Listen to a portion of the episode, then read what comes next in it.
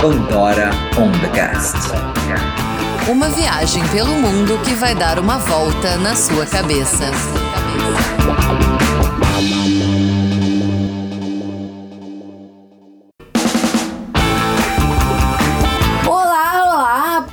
Pandoretes de plantão! Estamos no nosso 15 episódio. Olha que loucura, parece ontem que começamos esta aventura de contar e compartilhar com vocês essa grande viagem de volta ao mundo. Eu já me estendi demais, era só para eu me apresentar. Fala aqui com vocês, Rafa Velhinho. E eu sou Eduardo Brancalhão. Eu sou Fernando Zunha. E eu sou Luísa Lemos e a gente tá hoje chegando em Montenegro.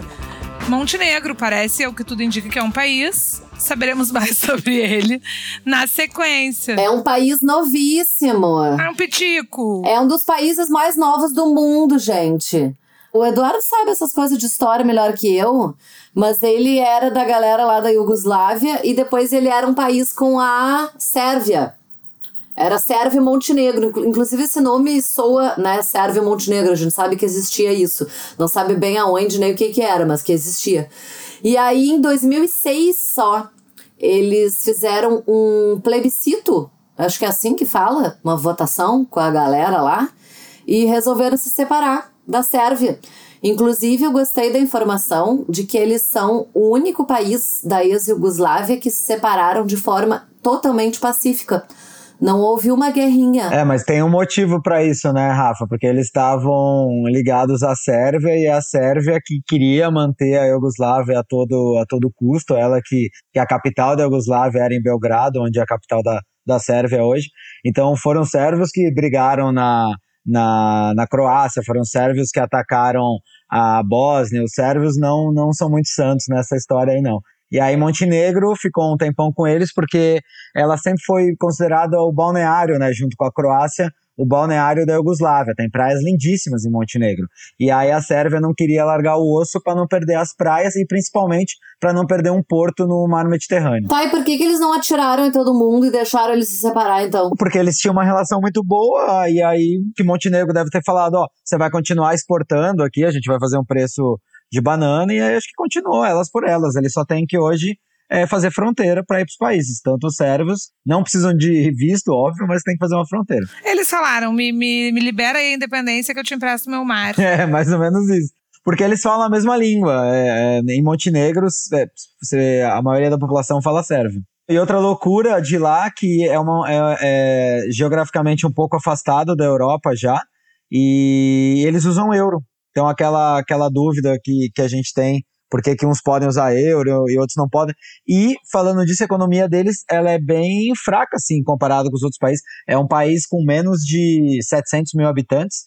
Então eles são, eles têm muita agricultura lá que é o forte deles e eles vendem alguns vinhos também para a vizinha Croácia. Mas é que também, né, 700 mil habitantes é o que? Metade de Porto Alegre. É, exatamente. E ele é menor que Sergipe, que é o nosso menor estado. Ele é o combo felicidade para um viajante, porque ele tem uma baía linda, que é a Baía de Cotro, tem praias lindas ali perto de Budva, e tem montanhas com neve no Dormitor National Park, que a gente vai falar depois, que são maravilhosas. Então, tipo, para quem quer passar só 15 dias, 20 dias de férias e ver um mix de paisagens e de lugares, vale, vale muito a pena colocar Montenegro. É um dos países que a gente mais gostou ali dos países que a gente visitou na ex-Yugoslávia. Além de montanha, lago, Bahia, Parque Nacional, tudo, eles são eles estão crescendo no turismo de inverno, né? Tem muitos resorts de esqui e eu tenho lido de que assim os preços são realmente é, muito, muito menores do que no resto da Europa. E tem mais um fator maravilhoso, gente, que a gente sempre comenta aqui.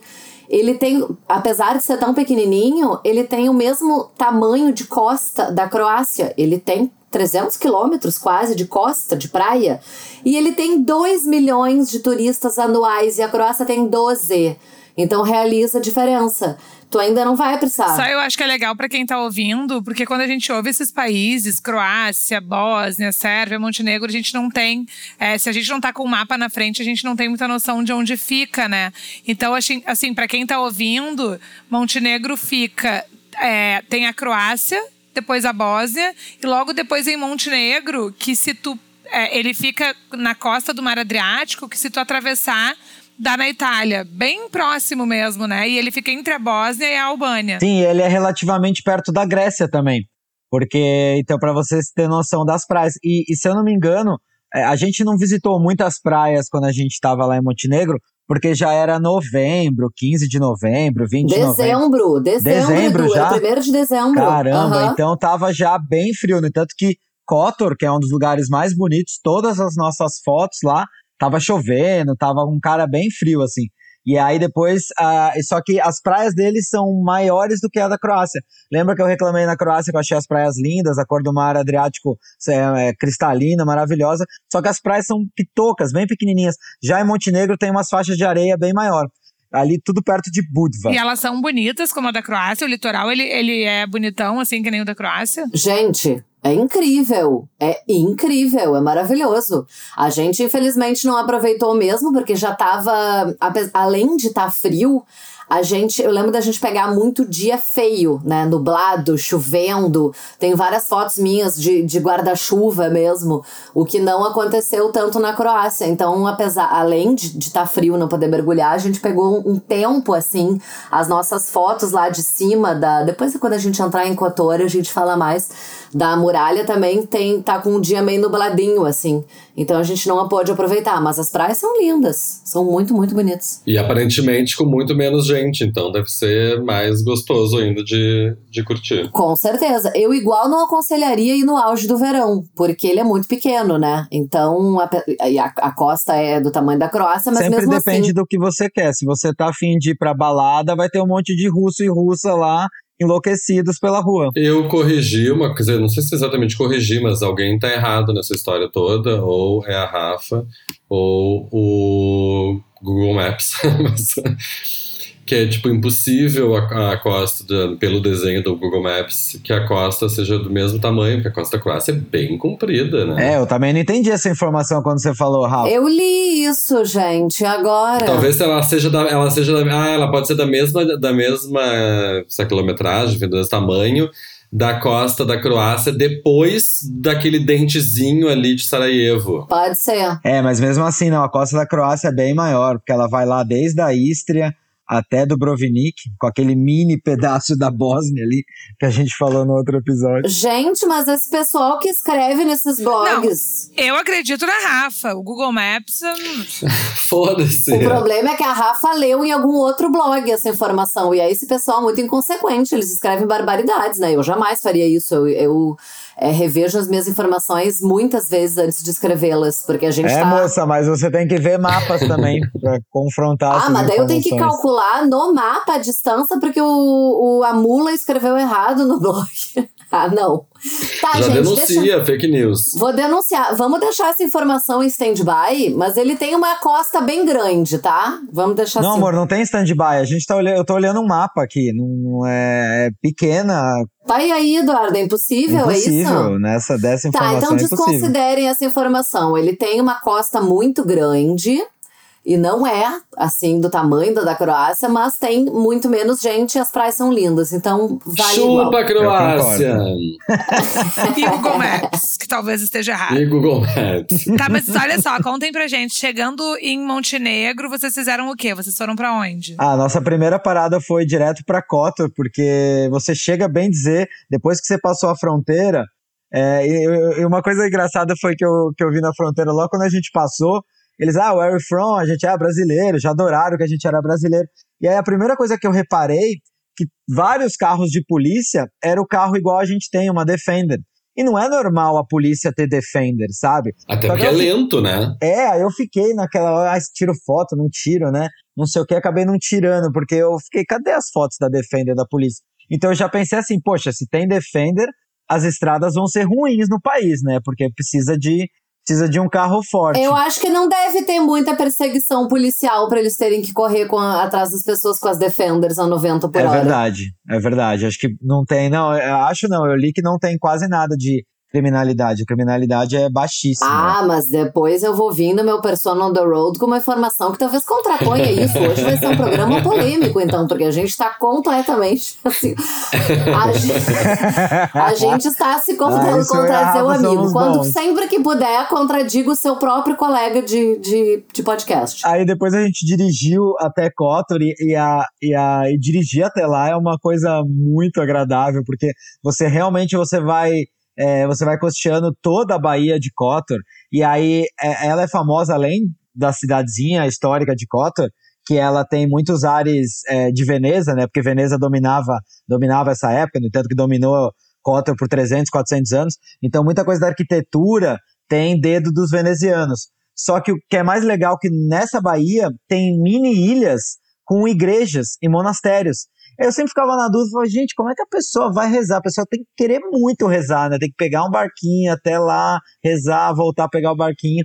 Mas é, a- o cenário é lindo, o cenário é, é medieval, é de filme mesmo. Só pra constar, gente, de, do Brovnik, que a gente tava na Croácia, pra quem quiser fazer uma road trip aí, são 75 quilômetros até Kotor. Boa, Rafa. É, que é a primeira cidade se tu vier do lado da Croácia, né? E, então é muito perto, ou seja, são menos de 100 quilômetros da, e, e as vistas, como o Edu falou, são incríveis. Gente, Kotor é. é- é- eu, a gente sempre falou Kotor, mas eu andei ouvindo pessoas falando Kotor. Então, eu acho Kotor mais bonito, mas também não tem acento, né? Se a gente for portuguesar. Mas enfim, vou falar Kotor, sempre falei. Kotor é linda, tá? Ela é, ela é meio estilo do Brovnik, só que menorzinha, porque ela também é murada. E ela também tem essas vielas, né? Essa, a Old Town, a parte da cidade velha, toda fechadinha, com essas mini vielas. Tem várias praças, assim, mini praças também, onde daí se concentram os mini restaurantes e os cafés e tal. Só que o, o fodástico de Kotor é a Bahia, né? A vista da Bahia de Kotor é uma das vistas mais impressionantes que a gente teve na viagem toda. E a muralha, tem uma muralha, né, em volta da cidade, que, diferentemente de Dubrovnik, tu tem que para ir na parte mais alta, porque eles construíram uma fortaleza lá em cima, né? A muralha já é alta, ela, ela contorna toda a cidade antiga, mais ou menos uns 4 quilômetros, mas tu consegue chegar com, numa escadaria até a, a parte mais alta, que é uma fortaleza, né? Onde eles realmente faziam a defesa, assim, e ver onde é que andavam os barcos inimigos. E para vocês terem uma noção, assusta tanto ler antes, são 1.400 degraus morro acima para tu chegar na tal da fortaleza. Aí a Rafa já sofre por antecedência e a subida é super gostosa porque você vai ganhando nível, você vai vendo a cidade já em outros ângulos. Até uma hora que você sobe naquela igreja, que é a mais famosa, não lembro o nome. No meio do caminho tem uma igrejinha lá de 1500, sei lá eu das quantas. A vista de lá já é absurda. Então acaba que muita gente, assim, despreparada, ou muita gente que sobe no verão, né? Porque no verão chega a fazer 40 graus. Então eu não posso comparar a nossa subida, que foi num dia, Sim. né? Super Não, mas eu tranquilo. lembro que me marcou muito foi que quando você chega nessa igreja, você tem uma vista de Kotor em forma de triângulo. Que, e o triângulo, ele dá, a ponta do triângulo dá exatamente na, na Bahia. Eu não sei se era algum sistema de defesa que eles fizeram dessa maneira, com a muralha, mas só dá pra ver esse cenário de cima dessa caminhada, que dá o quê? Uma hora de trilha? Dá uma hora, Uma hora também não vinte, dá mais que uma hora de subida, né? Mas assim, vai subindo e vendo as vistas e parando pra tirar Não, foto. mas é impresci- imprescindível, porque você tem a vista da cidade histórica, você tem a vista de toda a Bahia, e se você subir lá em cima, você ainda consegue ver umas montanhas de neve se você for uma pessoa muito sortuda. E foi tranquilo no fim, então, uns mil e lá vai pedrada de degraus. Foi muito, gente. Foi muito. Eu até fiquei desconfiadíssima de que eram 1.400 degraus, porque 1.400 degraus é um negócio pro céu, né? Só que jamais eu faria a, a- o trabalho de contar, né? Então eu não contei. Eu não sei, mas se tá escrito em tudo, dessa vez tá escrito realmente em tudo que é lugar, que são 1.400. Lá também. Eu acho que tem uma placa que diz que são 1.400. Eles não iam mentir assim na placa do lugar, né? Pra, antes que vocês queiram dizer que, que não são 1.400. Já que a gente ia contradizer os coleguinhas. E lá vocês ficaram quantos dias? E, e ficaram aonde? Vocês acamparam? A gente ficou uns quatro dias, os primeiros três dias a gente ficou num, num Airbnb que a gente alugou, e nos outros dias eu até tava vendo uns vídeos, eu parei, era é tudo tão pequeno, são vielas antigas. Eu parei o carro uma hora para visitar a cidade lá na casa do Airbnb, que era do lado da cidade histórica, só que na parte externa. Gente, eu não conseguia quase tirar o carro de tão apertado. Eu fiquei acho que uma meia hora manobrando, vai para frente, vai para trás, vai para frente, para trás, só para tirar, porque é aquelas bem aquelas vielas de cidade é, histórica na Europa, então tava bem difícil. Eu fico imaginando as pessoas com motorhome, porque tem muita gente que aluga motorhome às vezes para passear, sofre, viu? Nesses lugares que as é tudo vielazinha, é melhor deixar lá fora, pagar estacionamento e nem se arriscar. E quando e vocês sabem, é, dizem alguém, tem algum lugar que em algum momento tu percebe que tu não vai entrar naquele lugar ou tipo, tu realmente pode se fuder assim, tipo, entrar ali e nunca mais sair. Normalmente eu me ferro e não. Não, digo, no caso, imagina se alguém, se vocês estivessem de motorhome, por exemplo, saberia antes que não dava para entrar ali, que ia ter que, sei lá, eu. Então, aconteceu uma vez quando a gente alugou um motorhome há muito tempo atrás com um casal de amigo nosso lá de Encantado, a Nesse e o Felipe é, em Portugal. Eu, eu tava até eu dirigindo, não tinha placa, era placa de estacionamento, só que a gente foi colocar ali, era uma, era Óbidos, uma cidade bem pequena lá, e foi um parto, assim, para tirar o, a motorhome, foi bem difícil mesmo. Hoje em dia eu já aprendi, eu prefiro parar longe o carro, para não ter mais esse tipo de problema. Mas nem vai longe, Edu. A gente teve problema com a Land Rover, gente. Em Bangkok, a gente foi fazer um retorno na autoestrada. E, na, e eu, pro, provavelmente a gente não leu a altura da. Porque sempre tem, quando esses retornos são por baixo da, do túnel, né? Eles cavam o retorno por baixo da, da autoestrada. E simplesmente a gente entrou para fazer o, o, retorno e deu de cara numa entrada minúscula. Não passava nem metade da Land Rover. Só que vocês imaginam que era uma autoestrada, o que, o que enfileirou de carro atrás da Land Rover. Eu tive que descer e expulsar uns 30 carros. Não, a Rafa talvez, ficou sinalizando, mas na Tailândia eles foram super educados. Porque se fosse no Brasil. Gente, ninguém me, me xingou, muito. vocês acreditam?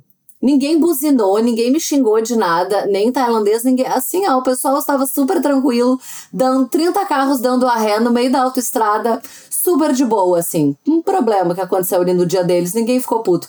No Brasil, acho que isso é caso de morte, né? Nossa, ali na Praia do Rosa, por exemplo, aquele canto sul ali, que tem aquele morro onde as pessoas estacionam uma do lado das outras. Gente, as pessoas iam assim, tipo, tu ia sair de lá, sei lá, eu, à meia-noite, depois todo mundo fosse embora, as pessoas iam tá, sei lá eu. Não, e pior que eu já parei a, a Land Rover ali, só que não era temporada. Foi quando a gente tava testando a Land Rover pra ir pra São Paulo. E já foi difícil tirar. Eu fiquei pensando exatamente, falei, gente, no verão. Eu vi dicas de passagem, um vídeo na, na Praia do Rosa, não sei se era verdade, é, esses dias com, em plena pandemia, assim, carnaval. Uma loucura. Era agora, no feriado, eu já ia fazer essa piadinha, eu já ia dizer que imagina ainda no auge da pandemia como é que se sai do estacionamento Praia do Rosa.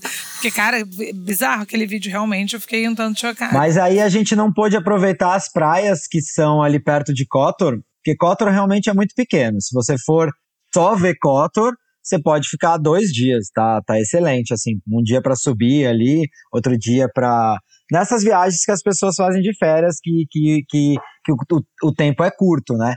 Aí tem outra cidade que é, que é de praia ali, que é bem famosa, onde tem o aeroporto, é onde a maioria dos russos chegam, porque as principais pessoas que visitam a Montenegro são os russos. É meio balneário de verão dos russos. Os, todas as pessoas que a gente conversou lá falou que no verão é, é a russaiada invade assim em peso, em peso mesmo. Aí eles vão muito para pegar balada, eles vão para pegar festa. Nessas cidades históricas que é Tivá, Budva, elas têm o centrinho histórico, só que tem aquelas, aquelas lojas de, de marca, né? É, famosas que tem no mundo inteiro. E aí o pessoal vai lá para fazer compras também. Aquele, aquele momento glamour que é, que é muito legal. Então, é Tivá e Budva, se você for. Tem outra praia que é mais ao sul, que eu esqueci o nome. Mas é perto de Budva, é o, o, o, o Buchicha é em Budva.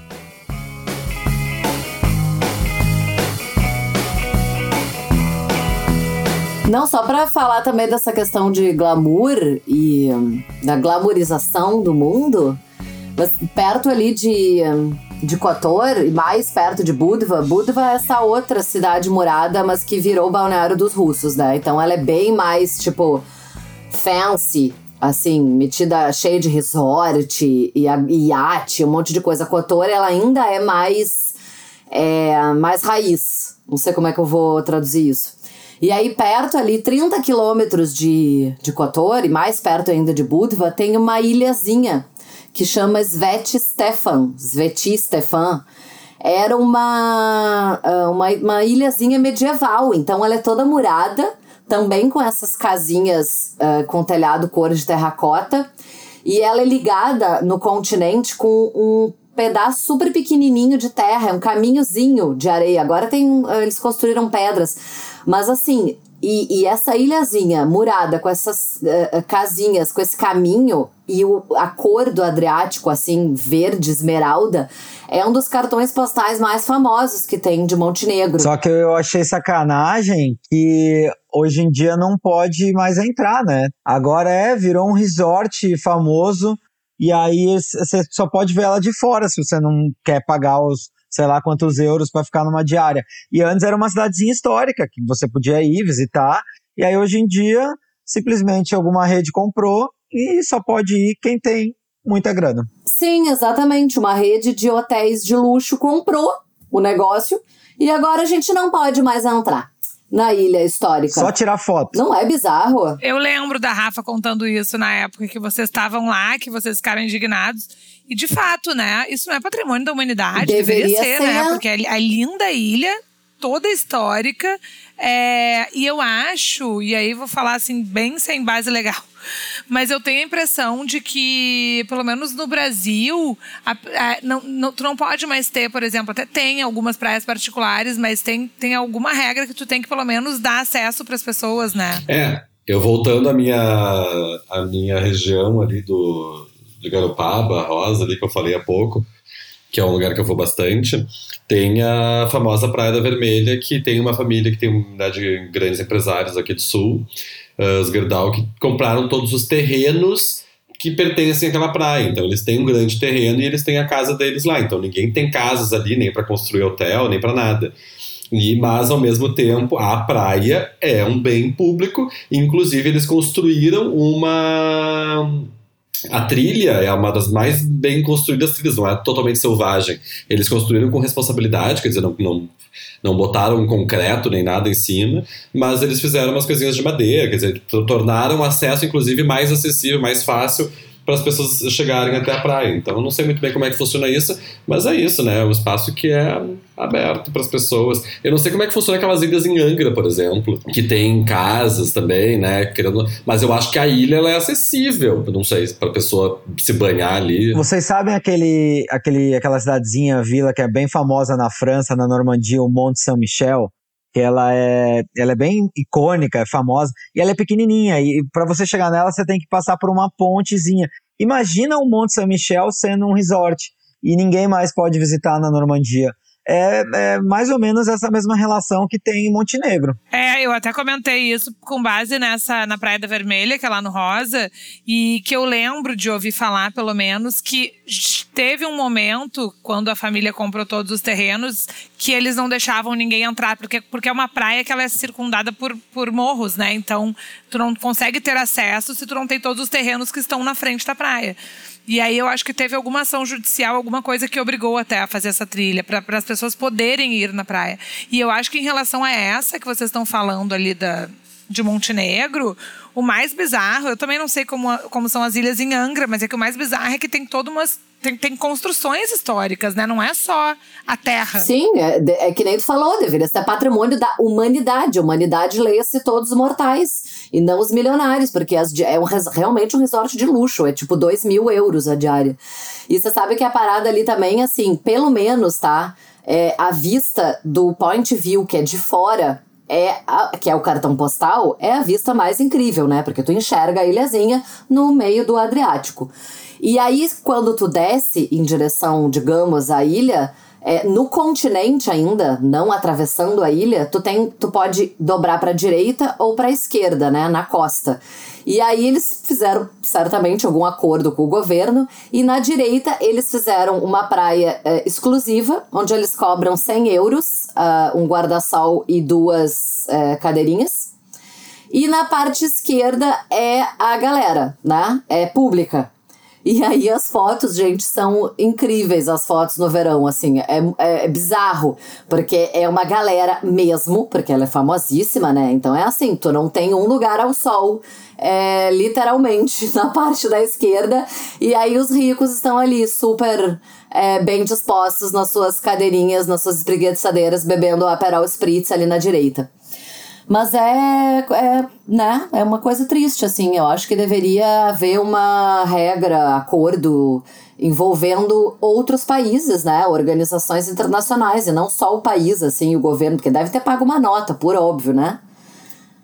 Mas é uma discussão polêmica, porque está acontecendo bastante, assim. É, esse tipo de patrimônio deveria vir, quando, quando qualquer particular adquire, deveria vir com uma cláusula de obrigação de, de, de dar acesso, ainda que não no, no, no, lugar inteiro, ainda que seja cercado, né? Sei lá, cobrando ingresso, né? Tá, os 100 euros foi abusivo ali, mas cobrando ingresso.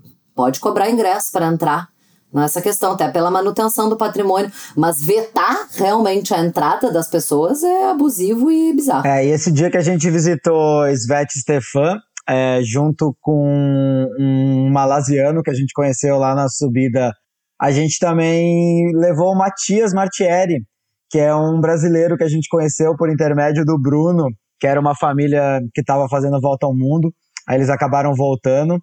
E ele falou, cara, conhece a história do Matias, ele é um andarilho. Eu falei, como assim andarilho?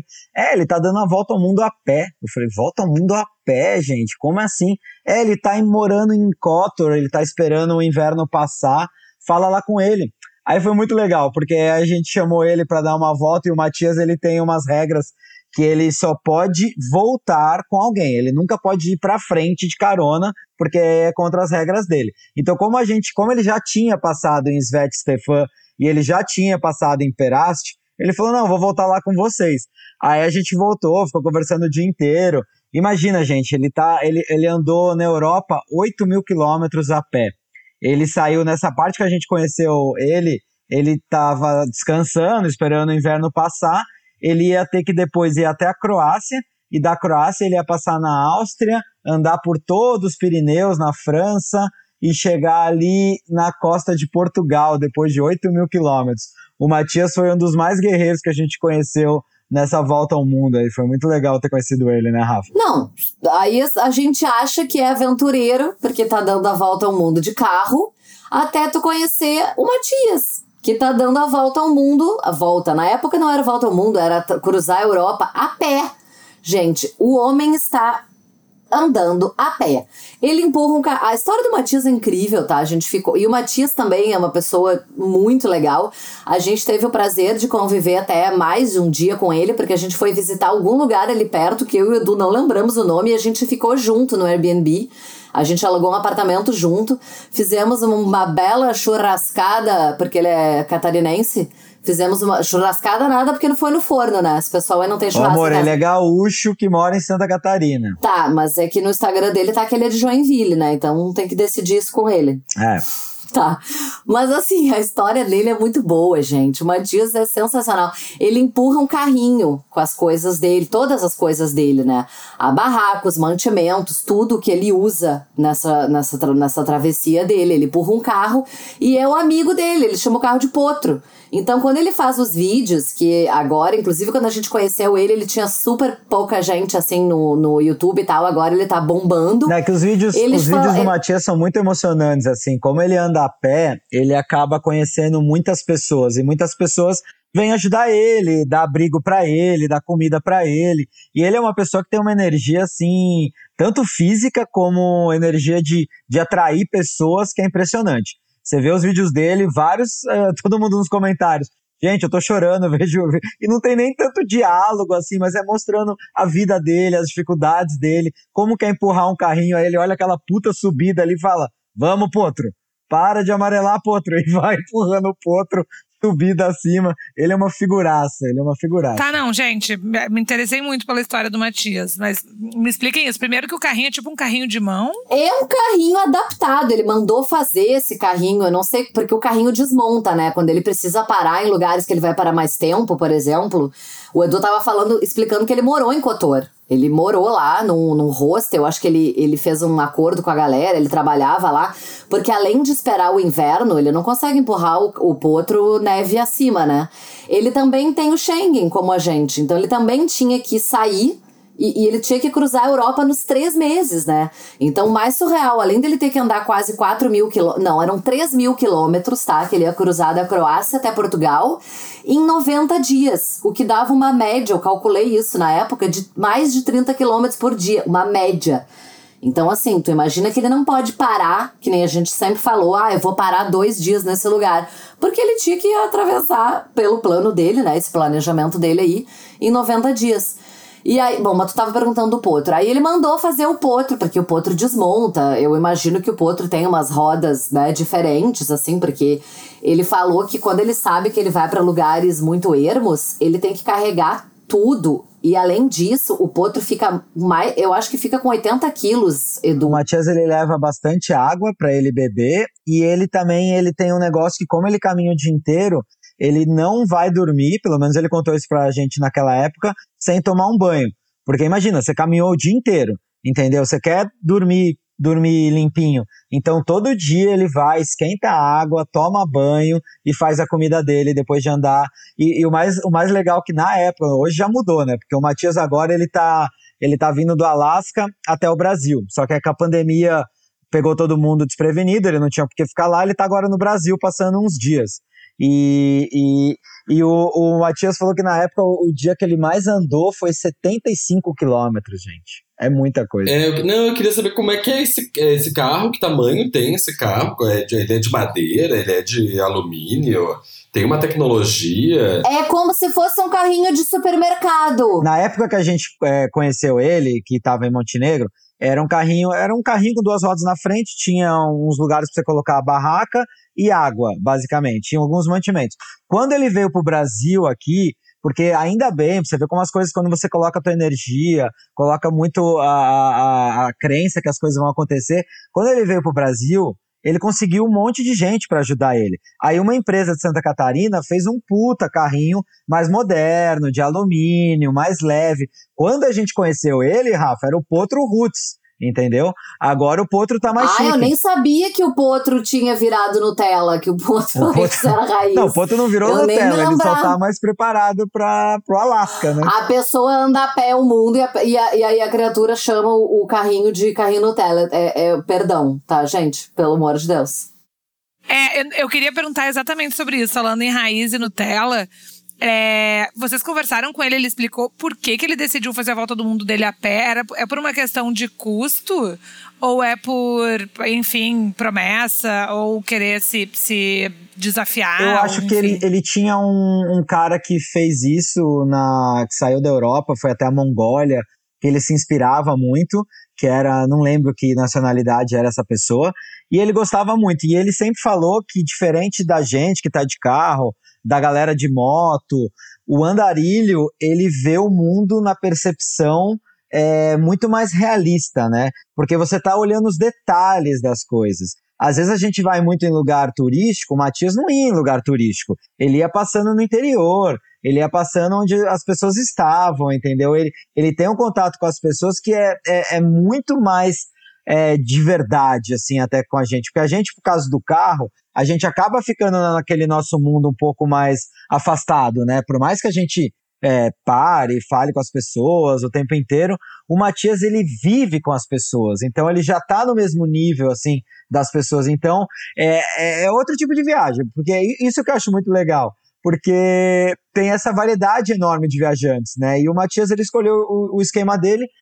Com certeza a questão financeira ajuda também, porque como ele só anda, ele gasta com, é, dinheiro praticamente em comida só. Porque dormir, ele dorme na barraca. Então, os custos dele são baixíssimos. Eu lembro que ele falou na época pra gente, era coisa de 5 dólares por dia, entendeu? Com tudo. 5 dólares na época dava 20 reais, hoje dá 25, vai. Então, é, o custo dele é baixíssimo, baixíssimo, baixíssimo. E ele se organiza de alguma forma antes também, ele se prepara, que nem vocês chegaram a falar sobre isso, assim, porque tá, mesmo que ele durma numa barraca, e a barraca, teoricamente, ele possa largar em qualquer lugar, tem isso, tem a questão da neve, tem a questão do frio, o carrinho dele, onde é que ele vai dormir, se ele vai bater na casa de alguém, se alguém vai atender a porta ou não, enfim, como é que ele se organiza com relação a isso. E também, até uma pergunta para vocês, para a gente entender como é que vocês se organizam com relação à grana, com relação. Eu tenho muita curiosidade, eu tinha muita essa curiosidade, como é que vocês faziam pra, com relação a telefone, né, para ter uma operadora de um lugar.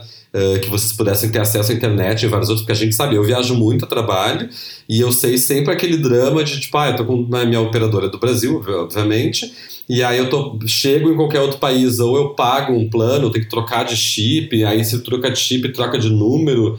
Enfim, como é que é isso para eles e como é que era isso para vocês, da coisa de se organizar com sacar dinheiro no exterior, por exemplo. É, enfim, toda essa, essa organização prévia cada vez que tu resolve mudar de lugar. Então, é, falando é, início da tua pergunta do Matias, ele é super bem programado. Ele, se, ele tem uma planilha, ele tem um, um aplicativo que ele sabe se tem muita subida, se tem muita descida, para ele poder escolher o melhor caminho. Então ele era bem assim. É, sistematizado. Só para complementar, ele entende muito de mapa, né? Eu lembro, Edu, dele, ele olhava os mapas de forma, eu acho que é via satélite, né? Ele sabia o terreno do caminho que ele ia seguir. É então, um negócio que tem no Google Maps organizado. que você odeia, que mostra o terreno e você prefere Odeio, eu não entendo nada, gente. Parece que as coisas somem a estrada também, não enxergo nada no satélite, sempre ando no outro que, que parece bonitinho de desenho. Então o Matias, ele, era, ele é bem planejado assim, acho que, mas acho que a parte que ele teve que se planejar, tipo, absurdamente, dia após dia, foi essa área que ele entrou no Schengen. Porque quando ele estava andando ali na Albânia, quando ele estava andando em outros lugares, é, Budapeste, ali na, na Hungria. Aí é, você pode passar 90 dias. Então, 90 dias. E pior, depois de 90 dias, é só você ir em algum departamento de turismo e pedir a renovação. Pelo menos mais uma vez, a maioria dos países te dão mais uma vez. Então, 90 dias pode virar é, 180 dias no mesmo país. Então, é, é muita diferença do que passar 90 dias na, na Europa. E sobre a gente, é, a gente é, é, outro mundo em relação ao Matias, né? Como a gente tem a gente tem muitos gastos por causa do carro, o carro ele acaba sendo a nossa casa, só que ao mesmo tempo ele gasta muita gasolina. É, a gente faz uma conta diária e a gente coloca a manutenção do carro, a gente coloca até o envio do carro de navio, porque é um custo que ele sempre existiu e a gente ainda tem que mandar ele mais algumas vezes, se a gente quiser fazer toda a volta ao mundo.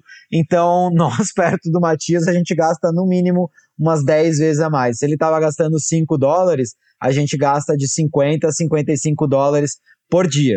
É, essa é uma média que a gente tem de gasto. Para complementar, é, assim como o Edu falou, isso aí está incluso também os gastos. A gente tem. A gente fez essa opção por viajar de carro, né? Antes de ir, eu acho que a gente já comentou aqui algumas vezes, principalmente lá no início. Para quem não nos ouviu, volta lá, volte algumas casas.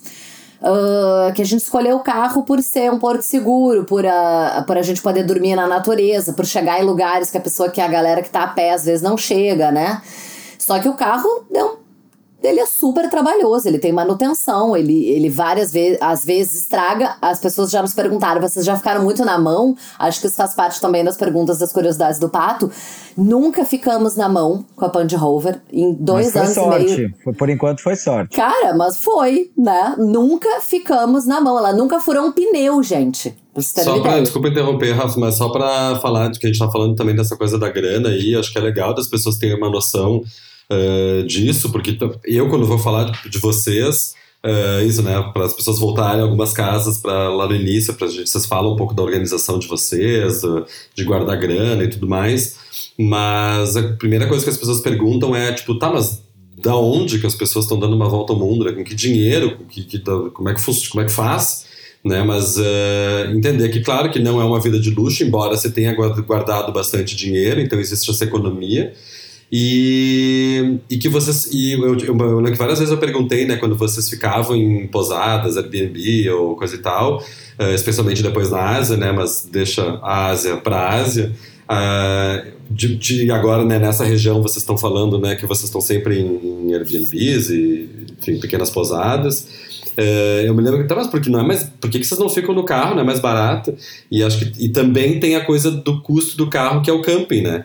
Então, eventualmente, vocês colocam na, no, na ponta do lápis ali se vale a pena o carro no camping que tem o custo ou a posada que tem também o banheiro, enfim, acho que é um monte de coisa, né? Só deixa eu complementar essa pergunta do Pato, porque eu acho que é bem relevante, porque como ele falou, sempre que a gente comenta de vocês aqui do Brasil, é, todo mundo tem a mesma reação, né? Que uma é achar muito legal, ou muito maluco, mas legal, ou qualquer coisa assim. Mas, mas as pessoas sempre perguntam de dinheiro, né? Então, ou elas perguntam, ah tá, mas eles devem ser muito ricos, né? Eles são herdeiros e podem, né, viver assim. Ou eles perguntam, meu Deus, como é que eles estão pagando isso? Então, as pessoas sempre ficam muito impressionadas como, como que se faz isso é, pensando em dinheiro. E aí é, é, que o Pato ele é, muito, ele é muito educado, mas eu queria ser mais direta. É, como é que é? Precisa ser muito rico? Sem, sem falar assim de cifra exatamente, mas tem que ser herdeiro, milionário para poder fazer isso ou dá para fazer? Não, então, isso daí é, é bem legal essa sua pergunta, Lu, porque isso vai muito de perfil e vai também, por exemplo, a gente está viajando em casal e já começa por aí. Então todas as decisões elas têm que ser tomadas em dupla. A gente tem que falar, olha, o que, que vai ser para você. E você quando conhece muito tempo a, a tua parceira de vida, você sabe que você não vai meter ela. Por exemplo, se eu chamasse a Rafa para andar de bicicleta o mundo, ela ia me mandar sei lá, para que lugar, e a gente não ia sair de lugar nenhum. Gente, eu não dava a volta no bairro de bicicleta. Imagina se eu vou dar a volta ao mundo de bicicleta. Aí então, é questão de perfil, né? O que que tu tá disposto a fazer, quais são teus desafios, quais são, qual é o teu perfil de viajante. Sim, sim. Mas então, tem vários desde, perfis. Desde o início, como a gente já falou lá no episódio 1 a 15 programas atrás, que era um sonho meu, eu meio que me preparei para isso também. Eu juntei dinheiro durante muito tempo, depois a gente tomou a decisão de vender o apartamento. Então a gente foi com uma boa reserva. Hoje a gente já gastou metade dessa reserva, praticamente, e a gente está quase na metade da viagem. Então a gente também se meio desde o início nunca pensamos em monetizar a viagem com profissionalismo, assim, a gente sempre pensou que a gente queria viajar. A nossa função primordial era viajar, conhecer os lugares. Então aí foi tomada a decisão do carro. A gente cogitou na época de, de mochila, como tem casais que vão de mochila também, e eles acabam pegando aviões, ficam só em pousada e, e acabam gastando. Então, tipo, só que também, em contrapartida, tem gente, por exemplo, viajando de bicicleta, igual eu dei o exemplo. Tem um Instagram que eu gosto muito, que é do Ricardo Martins. Ele tá viajando simplesmente o mundo com uma bicicleta de bambu que ele fez com um cara no Rio de Janeiro. A bicicleta ela não, ela aguenta frio, ela aguenta o calor do Saara. E ele, tipo, às vezes ele falou, quando ele ficou na, na, em Zanzibar, ali na, na Tanzânia, ele gastou 10 dólares o mês inteiro. Não sei como, entendeu? As pessoas conseguem fazer isso. Eles comem é, comida de rua de, sei lá, 50 centavos, aí vira amigo dos locais. É uma coisa, assim, muito de perfil, igual a Rafa falou. Sabe o que, que eu acho que conta muito nessa questão da, da bicicleta e do Matias que tá andando a pé? A empatia das pessoas. Porra, tu vê uma pessoa andando a pé, empurrando um carrinho ou dando a volta ao mundo de bicicleta, tu, tu te simpatiza, tu oferece a tua casa, tu oferece, né? Fica aqui comigo. Eu acho que isso acontece muito mais, esse tipo de. É de identificação das pessoas com a jornada deles ser mais é, drástica, né? Ser mais sofrida do que a nossa, porque a nossa, afinal de contas, estamos ali andando de carro. Eu acho que existe muito isso. Mas eu queria dar um outro exemplo também, porque as pessoas podem falar. Primeiro, eu queria. É que são muitos assuntos emendados um no outro, né? Não tem que ser rico, não tem que ser herdeiro, não tem que ser milionário. A gente tinha uma reserva normal, tá? De, de dinheiro. É, a gente não precisa falar em cifras, a gente tinha uma reserva. Uma reserva, porque... uma reserva e um apartamento, né? Uma... Assim, ah, uma reserva normal e um apartamento. Mas eu ia perguntar isso, Rafa, porque eu acho que é importante, assim, para quem para quem tem muita vontade de fazer uma viagem assim, mas não tem essa disposição de ir caminhando ou de bicicleta, é saber se é, se é factível. Eu vou dar né? outro exemplo, Lu. A gente conheceu é, lá no Cazaquistão o Éder, que, que ele é professor de inglês e ele morava na Turquia e ele estava com a mãe dele. Eu acho que a gente até contou essa história aqui, se eu não me engano. E ele estava com a mãe dele do Ceará. e eles viajam de carona, entendeu? Eles viajam de carona, eles ficam em Couchsurf, Couchsurf é aquela comunidade que você não paga para ficar na casa da pessoa, tem que ser pré-aceito antes. E tem outro, outro cara que eu gosto muito no Instagram, que é o. É não, o... Du, deixa só. Antes de tu terminar de falar, porque era justamente eu ia falar deles, porque eles são um exemplo que para mim é. Cara, eles não são fitness. A dona Lucimar, olha, olha eu chamando ela de dona Lucimar, ela tem mais de 50. Não perguntei a idade dela, mas ela tem 50 e alguma coisa. Assim, eu chuto isso, tá? E ela é uma senhora do Ceará que não falava uma palavra de inglês. E ela estava, ela foi no Paquistão, ela foi no Irã. Eles foram no, no, na porra toda andando de carona a maioria das a Ásia vezes. Central toda eles foram Ásia de carona. Central Eles, toda. o, o budget deles era muito baixo por dia. Eles gastavam muito pouco mesmo, assim. E aí ela falou também que ele não bebe, essas coisas. Então, para ele é, é mais fácil é, não ter esses gastos que a gente vive de médico, bebe uma coisinha, não sei o que. O Éder já não, ele já não bebe, a mãe dele não bebe, então os gastos dele é praticamente com comida também. E essa questão do couchsurfing é uma coisa que depende também aí novamente do teu perfil de viajante. O couchsurfing é uma comunidade então de viajantes que tu não paga para ficar, é uma troca de experiências, não é a ideia de usar como hotel, né? Ah, eu vou ficar uma, uma noite naquele lugar, eu vou dormir lá só para dormir é para tu trocar experiências com outros viajantes, né? E a ideia é tu oferecer a tua casa também. Nesse caso, uh, a, a Lucimar e o Éder não, provavelmente ainda não fizeram, ou, ou não sei, também não posso falar do passado, porque eles estão viajando por aí. Só que quanto mais eles usam, mais a comunidade te acolhe, né? Então, como eles dormem só em Couchsurfing, eles têm do, sei lá quantas centenas de reviews das pessoas que usam a comunidade. Então a comunidade vê que são pessoas, porra, eles viajam por tudo que é lugar, eles devem ter uma história incrível. Eu tô afim de conhecer essas pessoas. Então, quanto mais tu usa o Couchsurfing, mais uh, tu vai conseguir ficar. É, nesses lugares. Só que assim, é perfil, é não deixa de ser um lugar de um desconhecido, uma, uma pessoa que tu nunca viu na tua vida. E couchsurfing é um nome porque é um sofá. Às vezes a pessoa não tem um quarto ou uma cama, às vezes tu vai dormir no chão. A pessoa tá te oferecendo um lugar na casa dela. Pode ser no sofá, pode ser no chão, pode ser dividindo o quarto com ela. Tem N tipos de, de, todas as formas possíveis. Então vai do que que tu tá. A gente fez algumas vezes, né? É, ao longo da viagem, não fizemos tantas vezes, mas a gente sempre ouve dos viajantes que a gente conhece que tu conhece todas as nossas experiências foram incríveis e tu realmente conhece a pessoa do lugar, né? Tu, tu, tu conhece a cultura, tu conhece alguém que mora naquele lugar.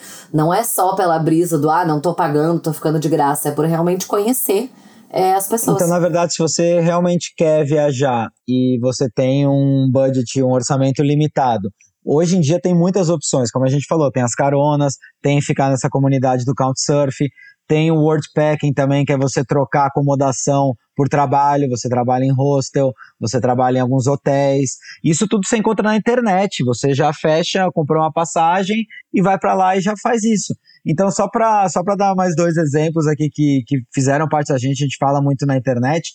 É o Guilherme, é, do, do Campo de Gelo. Ele foi só de Berlim até Beijing, que é na China, de carona, tudo por terra totalmente carona. E na época que a gente estava na Indonésia, a gente conheceu um casal que eles, um casal de português que vieram de Portugal até a Indonésia de caronas, tudo por terra, tudo por terra também. Então, na verdade, assim, se você quer realmente é, às vezes tem gente que acha mais desculpa do que realmente quer ir, tem gente que vai e dá um jeito na, na estrada. A estrada ela vai te dar várias respostas também. É, eu acho que eu tava ouvindo vocês falar assim, tava pensando, bom, eu já fiquei curioso com essa história desse cara que foi aí de Berlim a, a Beijing é, de carona, é, pela questão da segurança de quem está dando a carona, né? Inclusive, porque não sei, não sei nem se você sabe sobre isso, mas foi um, uma interrogação que surgiu na minha cabeça, assim, tipo, cara, tu vai cruzar uma fronteira da China com uma pessoa que tu não conhece, é, saber o que, que a pessoa está carregando, que não está carregando, se ela tem documentação correta, não tem documentação correta, mas enfim, mas eu queria voltar ainda a essa questão do estilo da viagem que a Luísa puxou e que eu acho que é realmente muito muito gostoso da gente falar sobre isso, porque tem, e acho que vários ouvintes aí vão curtir também, porque realmente é uma coisa que as pessoas perguntam muito é, da questão da grana. Não é para a gente ficar aqui realmente falando de cifras nem nada, mas é, existe uma equação, conhecendo vocês, é, a Rafa a vida toda, o Edu também praticamente, né, há muito tempo, mas é uma, que, que equação é essa que tu consegue fazer numa viagem é, com a grana que tu tem? Quer dizer, tu vocês, tu sabia que a Rafa não iria embarcar numa viagem de volta ao mundo de bicicleta contigo. Ok, mas havia dinheiro para fazer uma viagem numa, numa Land Rover. Então, existe também essa equação. Se não houvesse esse dinheiro, por exemplo, para fazer essa viagem numa Land Rover, a viagem estaria abortada ou a Rafa não iria? Quer dizer, são escolhas, não precisa responder essas perguntas, mas são, são, são escolhas e são reflexões também para a gente fazer. Mas, ao mesmo tempo, Edu, eu concordo contigo que, no caso, e por isso eu pergunto, talvez a Rafa não iria, porque pessoas como tu, que são obstinadas e que têm isso, esse desejo, e a gente falou isso lá no início, que talvez não, não fossem conseguir mais dormir depois de um determinado momento da sua vida se não realizassem esse sonho, daqui a pouco fossem realmente as pessoas vão dar um jeito de fazer, nem que seja pé, nem que seja isso, pedindo carona, que seria eu, né? Uh, mas existe essa equação aí, sonho, desejo versus dinheiro, versus a possibilidade real. Tem umas outras questões que vão surgindo, realmente a gente, é, é um assunto muito interessante, a gente pode voltar outras e outras vezes é, em relação a isso. Mas é. Eu não iria de bicicleta, eu não iria a pé. De repente, se não houvesse o dinheiro para a Land Rover, eu iria de mochila, sim, mas talvez menos tempo, porque eu realmente me sinto que a Land Rover é a minha casa. Eu chamo de casa, né, gente? É a minha casa, as minhas coisas. Tanto que é a nossa preocupação também daqui no Brasil, é que a nossa casa está lá sozinha na África. Então, é, realmente assim, eu acho que depende da tua obstinação. E também, assim, outra coisa, a gente vendeu um apartamento, a gente tinha, aí pode ter um monte de gente que vai dizer, ah, eles tinham um apartamento para vender. Mas assim, tem. A, a, gente conseguiu comprar um apartamento, um apartamento muito planejado na planta. Foi um investimento que a gente fez de muito tempo, de muitas economias, é, de muito trabalho. Ninguém recebeu herança de ninguém aqui. É, nossos pais estão vivos, o meu não tá, mas é, não foi nem um pouco a questão. Então foram, é, foi um resultado que eu quero dizer de do, do da nossa vida, do nosso trabalho para isso. E a gente optou por vender a nossa casa. Muita gente fica boquiaberta com a possibilidade: meu Deus, vocês conseguiram ter um apartamento, vocês venderam esse apartamento, agora vocês não têm mais onde morar. E aí vem a questão de que a gente optou por ser realmente um sonho e novamente a gente vai ter que começar do zero, a gente não sabe nem aonde a gente quer morar ainda, porque a vida tem muitas possibilidades. É, eu, aí... eu não gosto dessa frase de começar do zero, porque você nunca começa do zero com a idade que a gente tem, com a experiência que a gente tem. Concordo. A gente vai recomeçar. Não vamos falar frases estigmatizadas, então. A gente vai recomeçar, né? Não é do zero, certamente que não é do zero. Mas foi uma opção que a gente fez. E assim, só uma outra, uma outra coisa que eu queria acrescentar, que eu acho importante: o nosso custo de vida é muito mais baixo do que era antes. Vocês não têm ideia. A gente não tem contas fixas. Eu não tenho net para pagar, eu não tenho telefone, eu não tenho aluguel, eu não tenho nenhuma conta fixa para pagar. Os nossos custos mais altos são com diesel, né? Porque a gente tem que se locomover. A gente cozinha praticamente as nossas refeições. Quando a gente se dá mais ao luxo, que nem estava falando assim, ah, ah, pagou Airbnb e tal, tem a ver às vezes com o tempo, porque o leste, eh, mas tem muito a ver com a grana.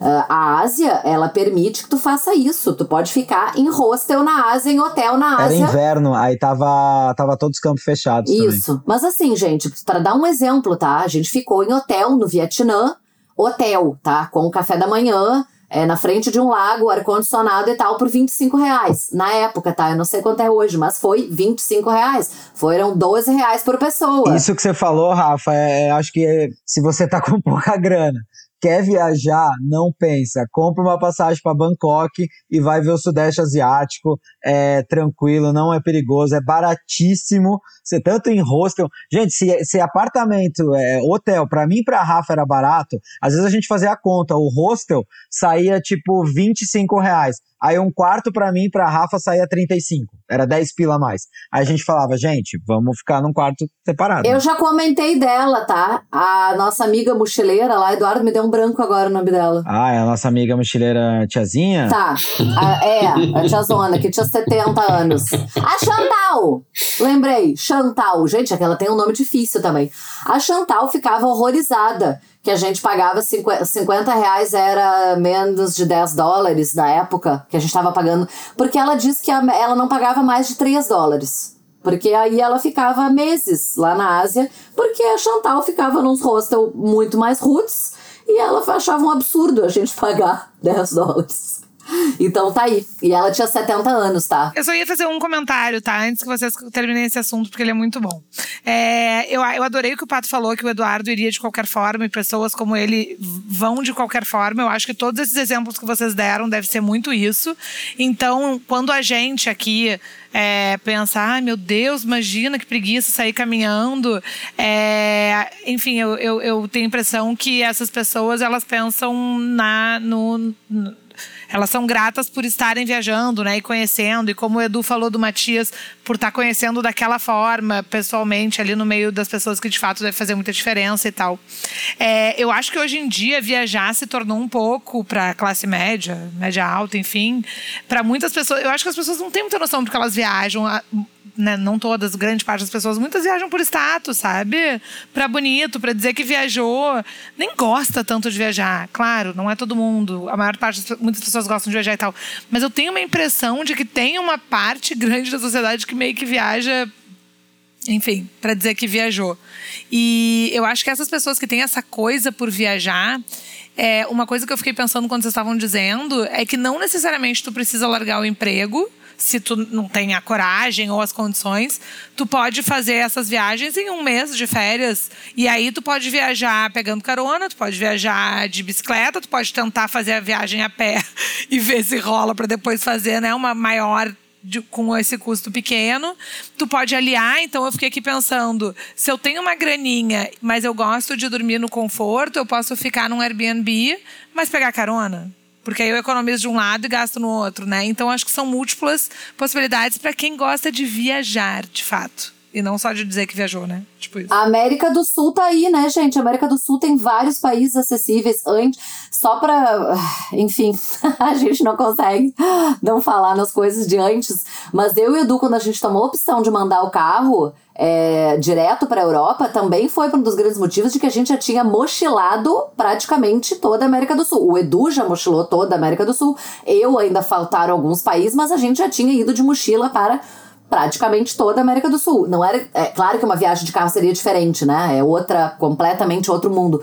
Mas a gente já conhecia aqueles lugares de mochila, né? Então, é, ou tu junta lá uma graninha a mais, uh, vai até a Ásia e a Ásia é baratíssima e aí tu vai ficar, se tu tiver lá alguns meses, né?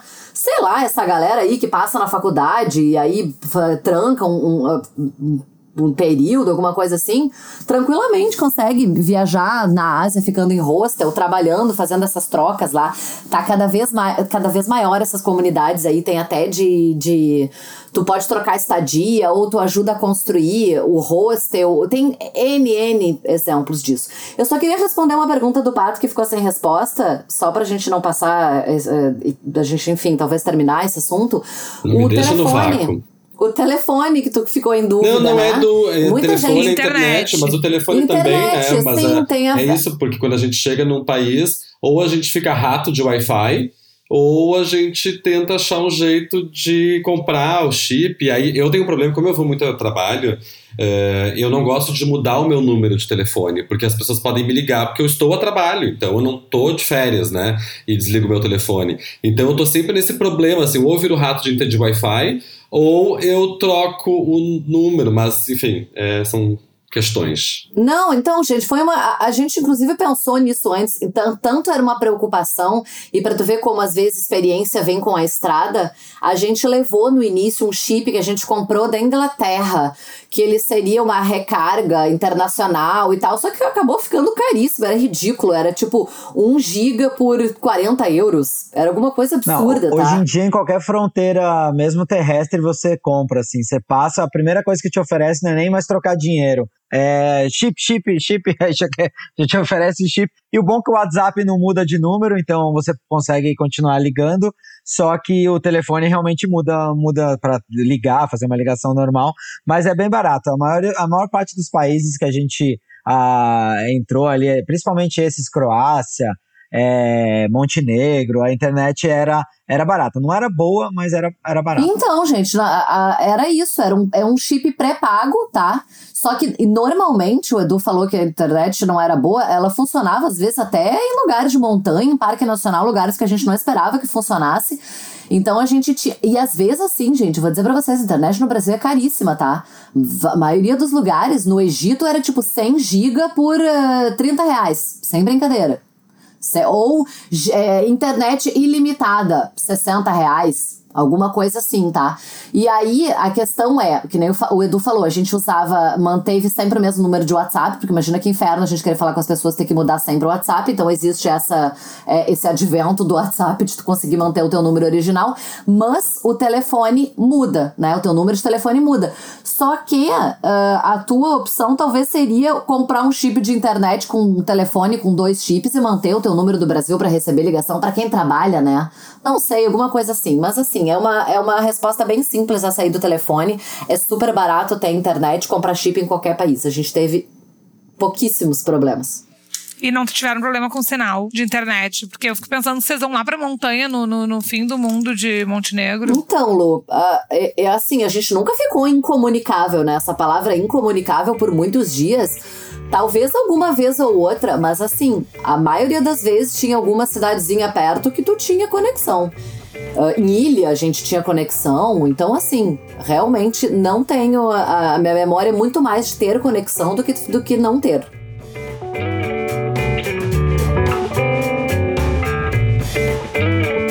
Vamos então pro nosso primeiro quadro, pro nosso Persona on the Road. Vamos pro nosso persona. E aí, como a gente tá nesses países aí, da ex-Yugoslávia e tal, tem alguns mais é, desafiadores do que outros. Como a gente falou, Montenegro é um país minúsculo. E aí, eu atrás de uma persona, né, gente? Assim, diferente, ou sei lá, qualquer persona de Montenegro.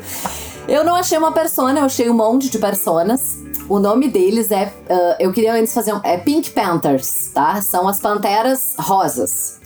Eles são simplesmente a maior organização internacional de ladrões de joias e diamantes que nós temos no mundo, tá? Olha, É, que eu que- bafo. Gente, bafo, que bafo. achei bafônico, tá? Quando eu achei isso. chamam-se eu vou, Panteras Rosas. eu vou fazer. Ainda tem humor Panteras nessa. A Pink gente Panthers. e tem muito humor. Mas vocês sabem que o nome foi a Interpol que deu, né? Eles explicaram que eles não têm nada a ver com isso, eles não sabem do dia que a ah, tá. Interpol Não, tirou. não foram eles que se auto-intitularam Panteras. Não, Ah, eles se já não chamam gostei tanto. porque eles Tinha achado não, eles, gente. eles sagazes. Não, e aí teve alguma explicação que eles usaram. A Interpol prendeu mais de um integrante que usava uma polo rosa. E aí eles achavam que era tipo algum código deles, e eles falaram que não tem nada a ver, tá? Eles nunca fizeram esse código. Mas eu também não sei quais são os segredos dos Pink Panthers, né? Mas eu queria fazer, então, algumas explicações, tá? É, eles são. Eles são. Eles têm mais de 200 integrantes, tá? Eles são, tem uma organização internacional, só que a maioria dos membros, eles são dos Balcãs ali. Sérvia, Croácia, Macedônia, Bósnia. Mas os chefes, né? O alto escalão, eles são de Montenegro. Só que eles têm uma rede tão intrincada de, de, de gente, eles não têm aquela hierarquia certinha, né? Ah, esse aqui é o chefão, e aí tem um cara no meio, e depois tem ali os, os do, do fim. Eles têm uma rede muito intrincada, assim, de, de aglomerados e de gente pelo mundo todo, que eles nunca chegaram nos chefões. Por esse motivo é um deles, e o outro motivo é que eles são muito leais, né? Eles nunca delataram nenhum dos chefões. Faz 25 anos que eles atuam, tá? E aí eu queria eh, fazer uma explicação, porque a última vez eu falei que eu não falei do Tito, porque ele era um general e tal, e eu tô aqui falando da maior rede internacional de ladrões. Só que eles são uma espécie assim de Robin Hood de ladrões chiques, tá? Não, e só deixa, desculpa te interromper, Rafa, que tem uma grande questão aí que eu acho que é muito diferente, é que quando um tirano é representante do Estado, ou quando um tirano é tirano independente. Adoro os tiranos independentes. Concordo plenamente. Mas além disso, que eu achei assim, é, eles têm um- uma espécie de código moral muito rígido, tá? Eles não ferem ninguém nas ações deles. Eles várias vezes, inclusive, não carregam armas. Eles usam spray de pimenta pra cegar ali o, na hora só o atendente da loja.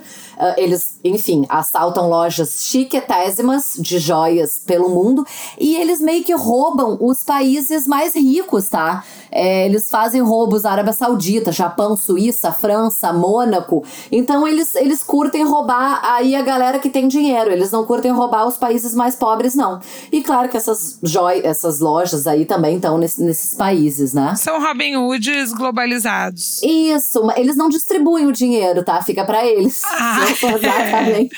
Tem uma diferença aí. Robin Hood. Mas assim, 25 anos de que eles atuam, né? Ah, o primeiro tiroteio que houve com a polícia foi ano passado, na Grécia. Então, realmente, assim, eles não usam de violência, tá? E aí tem várias curiosidades. Eles são super, assim, hollywoodianos, porque eles bolam, assim, assaltos ah, fugindo de iate, né? Na Riviera Francesa, eles fogem de iate. E aí eles só dirigem Audis, tá? Quando eles fazem roubos com carro, quando eles entram com o carro e quebram a fachada da loja, né? Fazem aquela estardalhaço. Porque eles dizem que é muito importante tu conhecer o carro que tu vai usar no roubo. Porque imagina que problema se tu tá fazendo roubo com o carro que tu não conhece direito. Então eles só dirigem Audis, mesmo que não tenha em algum país. Eles dirigem de um país para outro os Audis, porque eles só fazem os roubos ah, quando eles usam carro, tá? Mas eles roubam a pé, eles fogem de bicicleta. Eles têm, assim, ah, ah, são super criativos e audaciosos, né? E aí eles têm ali umas regras, eles não costumam ter mulheres no grupo, porque eles falaram que geralmente a galera se envolve emocionalmente, né? Vira, tipo, tem uns casos amorosos no meio da organização, eles dizem que não é legal. Achei meio negócios. machistas, meio machistas. Mas eu achei que a explicação é boa. Tu não achou que a explicação. Aí a galera se envolve, a mulher fica puta, que o cara traiu o outro, aí resolve delatar o chefão, né? Eu acho Machista. que eles veem Não, problema. gostei. Não sei, eu achei que a explicação. eu achei que a explicação fazia um certo sentido. Tá. E aí, ah, enfim, tem vários roubos deles é, famosíssimos. Teve o roubo em Tóquio, que só um colar custou 17 milhões. Era avaliado em 17 milhões de euros. Aí eu fico pensando, por que, que as criaturas botam o colar de 17 milhões de euros numa vitrine, Ô, gente? Rafa, não e, e não tem nenhum isso. filme deles inspirado neles? Cara, tem um documentário. Tem um documentário, eu vou ficar de botar depois pra vocês no Pandicas, porque eu não anotei aqui o nome do documentário em inglês, tá? Não anotei.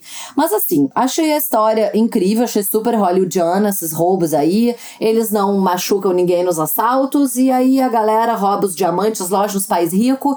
E, né, achei assim, legal, diferente. E os chefões lá são de Montenegro. Ah, tá. E aí a maioria, a, va- vários, a maioria dos, dos criminosos que eles prendem, eles prendem só os criminosos que fazem os roubos, né? Que nem eu falei pra vocês, eles nunca chegaram em nenhum chefão da rede. Eles são de uma de um vilarejo da, da, de Montenegro que, que chama Setinge. Uma cidade que tem 14 mil pessoas, então a maioria dos, dos criminosos lá que eles pegaram, ou seja, eles recrutam muito em Montenegro, além dos chefões serem de Montenegro. Acho que eles acham que tá tudo em casa, né? Eles conseguem se entender melhor, não sei. Mas é isso, Persona on the Road. Essa Cetinge aí é do lado de Kotor. Kotor. Ah, é bem pertinho. É verdade. Ela é uma cidade histórica também, a gente não foi, mas é bem pertinho de Kotor. Qual, como é o nome da cidade? É, eu não sei como que Isso, fala, mas ninguém é- se sabe. escreve Setinge. Ah, tá, não, não, então. Eu achei que era outra. Cetínia. Mas é isso, a história do Persona on the Road. Eu até me interessei, quero ver esse documentário aí depois. Como é que é mesmo o nome do documentário? Eles são os Pink Panthers. O documentário, eu não anotei o nome, porque é um documentário sobre eles. Aí eu vou botar depois no Pandicas, então, gente. Vocês sabem que a gente tem um Instagram novo, né? Vamos aproveitar e divulgar. Claro! Agora- Vamos!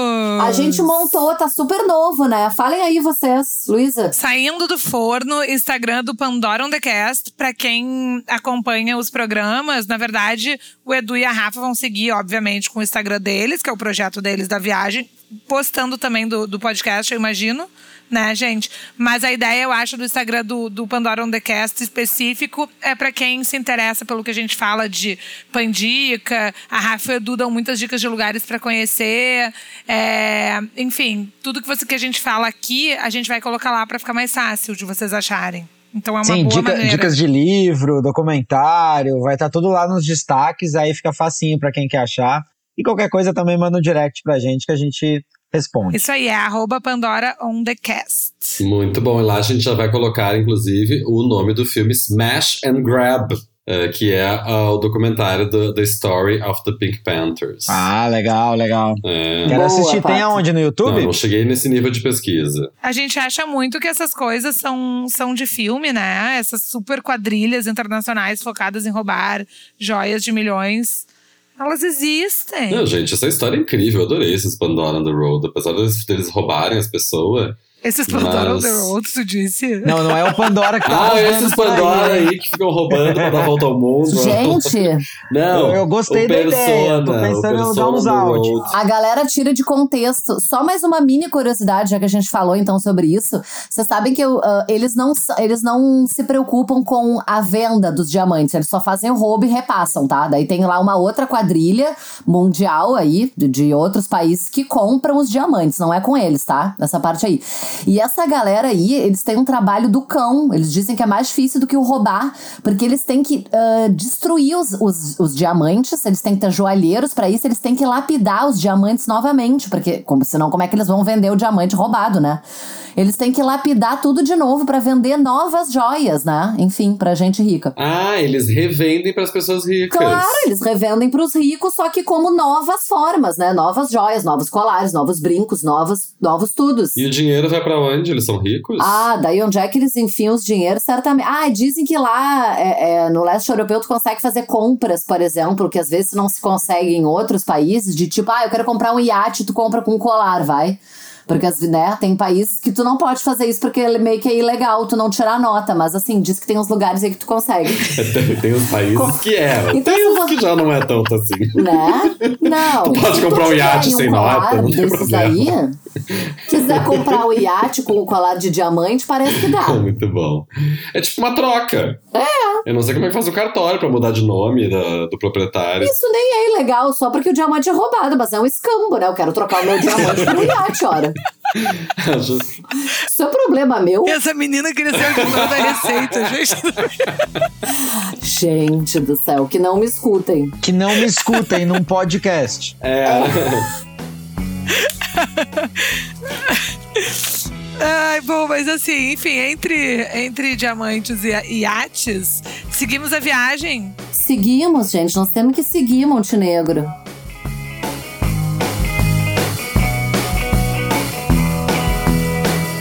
E a gente tava nessa época numa dúvida, porque eu tava com uma dor na região da virilha e eu não conseguia achar de jeito nenhum. A gente já tinha ido nos médicos na Croácia.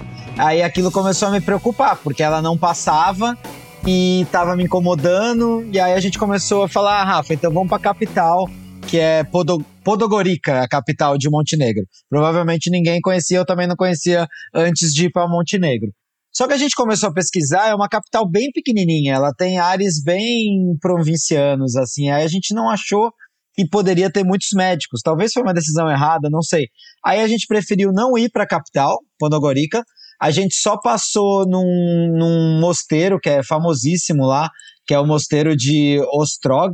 Ele é encravado no meio de uma de um, de um rochedo, de uma rocha pura, e ele fica no meio de umas montanhas. É lindo o lugar. Ele é um dos lugares mais sagrados para os cristãos ortodoxos do mundo. Então tem gente que vem da Rússia só para ir nesse, nesse monastério. Ele é lindo mesmo, assim. Mesmo se você não, não é uma pessoa religiosa ou não, não tem como não sair de lá tocado desse monastério. Não, só para realmente trazer o meu ponto de vista. É, não sou uma pessoa religiosa, nem o Edu, então não foi pela questão de fé, é, de peregrinos e tal, mas assim, gente, é um mosteiro todo branco, realmente encravado no meio de um penhasco. Depois coloquem no Google para vocês verem. Ostrog é o nome. É, é surreal. Tu vê ele de quilômetros de distância, porque aquele treco branco reluzente no meio das pedras, depois tu descobre que é uma construção humana, né? No meio daquele penhasco. E tu imagina a vista lá. Bom, a vista debaixo dele é mais incrível, porque tu vê que ele tá encravado no meio das rochas, mas a vista dele lá de cima, tu consegue ir com o carro lá em cima, né? É, do mosteiro. A vista também é de um vale maravilhoso. Então, muito bom. Se você quer rezar, eu aconselho, tá? Se você é assim, religioso ou não, tanto faz. É imperdível esse mosteiro. Imperdível. imperdível. É foi nos lugares de, de peregrinação assim mais bonitos que a gente foi na, na viagem, principalmente da, da cultura católica. Aí depois desse mo, monastério, a gente foi para um lugar que eu queria conhecer muito, que eu já tinha visto umas fotos e eu fiquei encantado. Eu não sabia que a gente ia achar um pacote inteiro legal. Eu queria ir num lugar que é um parque nacional, que ele é divisa da Bósnia com o Montenegro, que chama Durmitor National Park. Só que quando a gente foi lá, a gente viu que a melhor cidadezinha para ficar, para servir de base para a gente ir pro, pro Parque Nacional, ela se chamava Zablijak.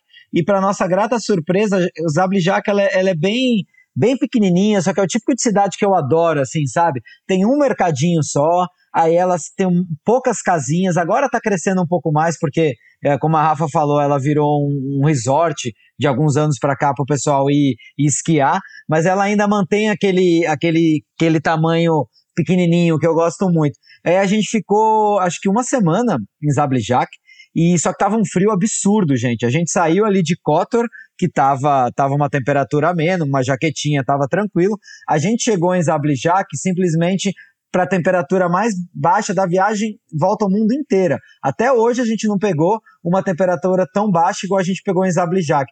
A gente pegou menos 15 graus. Aí nos dois primeiros dias, a gente alugou um, um nos primeiros, a gente alugou um, um, uma, uma casinha de uma, de uma tiazinha e era muito legal porque o, o, o marido dela vinha todo santo dia limpar a entrada da nossa casa de neve, porque ficava neve assim acima do joelho. Era uma coisa absurda. E aí a Rafa, nos dois primeiros dias, ela tava numa casinha com calefação, com fogão, com acho que tem televisão, nem lembro se tinha televisão. Mas a Rafa não queria mais sair da casa, gente. Aí os três primeiros dias no Parque Nacional eu fui sozinho. Não, deixa eu contextualizar vocês. Eu acho que vocês não entenderam ainda, gente. O que, que é menos 15? Na minha eu nunca tinha pego uma temperatura assim, tá? Eu já tinha visto neve, é, mas eu não, sab não sabia o que, que era menos 15. Na minha cabeça, eu tinha assim uma, uma ideia de que, ah, do menos 5 pro menos 15, eu acho que não vai fazer tanta diferença. Gente, qualquer menos 1 abaixo de zero, de menos 5, é uma coisa surreal. Eu nunca passei tanto frio. Eu não lembrava ao longo do dia que eu tinha pés, porque os pés eram congelados dentro da bota com três meias, porque eu não sentia os meus dedos do pé. Eu não sentia o meu pé em si, né? Eu não, eu não sabia que ele estava lá dentro da bota. Eu, eu sabia que ele estava porque eu estava olhando. Mas assim, eu não sentia os pés. E a casinha, gente, que a gente alugou, além do tio limpar toda a, a neve da nossa entrada, porque senão a gente não conseguia mais entrar em casa, tinha aquecedor central. Para vocês terem uma ideia, o aquecedor central tu não consegue mudar a temperatura, né? Tu tem que conviver com aquela temperatura. Era tão calor, eu não sei se eram uns 30 graus, eu tinha que andar de shorts e blusa de manga cavada dentro de casa, nevando na rua por causa do aquecedor central. O único jeito de ou era desligar, mas aí a pessoa congelava dentro de casa, ou era abrir um pouco a janela para entrar o vento frio mesmo da rua, para tu poder conviver dentro da casa de tão quente que era o aquecedor central. E para vocês terem uma ideia da questão de frio, tá? A gente começou a ter algum, alguma enfrentar alguns problemas assim até com o carro que a gente nunca tinha ideia de que isso poderia acontecer. De tão frio que era, teve uma vez que o nosso trinco da porta congelou ele não. Entendeu? Eu fui tentar apertar o, o botão do trinco da porta e ele não apertava, porque ele estava congelado. E aí a nossa sorte que a gente estava numa casa, a gente ferveu uma água e derrubou uma água fervente no trinco da porta funcionou. Então, assim. Uh, uh, o frio era absurdo e era muita, muita, muita neve. A gente atolou um dia na neve, uma roda, né, Edu? A gente deu uma atoladinha, não conseguiu mais se mexer. Você tem noção que apareceu um menino na, no meio da, da estrada ali, com uma pá gigantesca. Eu acho que eles estão acostumados com isso, tá? E prontamente ele desencavou sozinho, disse gente, gente ele fez tudo ali, sozinho. E... Ele, tipo, começou a cavar, cavar ali, do nada ele desatolou o carro. Falei, meu Deus, eu te dou um beijo, um abraço, o que, que eu faço com você? Aí ele, não, Os meninos não, andarilhos em Montenegro com uma pá né? Debaixo do braço. Não, e aí eu, aí eu fui três dias nesse parque nacional, gente, e juro, é, ele é famoso porque tem um- um lago que chama Lago Negro, e eu não sei porque é negro, porque o lago é totalmente cristalino, não sei de onde veio é, é, esse nome. Eu acho que é das montanhas, mas enfim. E, e- e s- todas as, as montanhas mais altas da, de Montenegro estão dentro desse parque nacional. Esse parque nacional é gigantesco, como eu disse, ele faz divisa com a Bósnia e ele tem um canyon também que passa o, o Tata River, que é um dos canyons mais profundos da Europa, assim. A água é cristalina, imagina aquela água verde e, e, e as montanhas de neve, então o cenário ficava assim, lindo mesmo. E aí eu convenci a Rafa, né? Depois de três dias, eu falei, Rafa, você tem que ir nesse parque. Tem uma trilha que chega no lago principal, que é só andar reto, não precisa fazer, não precisa fazer subida, descida, é só andar reto. E aí ela, por muito favor, foi. Aí no dia que ela vai no parque, ela gostou do parque, achou lindo, mas eu tenho certeza que o que ela lembra do parque é os cachorrinhos. Ai, meu Deus, além dos cachorrinhos, essa história dos cachorrinhos é de partir. é, eu fico nervosa. Ah, calma, nenhum cachorrinho morreu. Não, não precisa ficar nervosa, eu fico nervosa porque eu fico nervosa mesmo.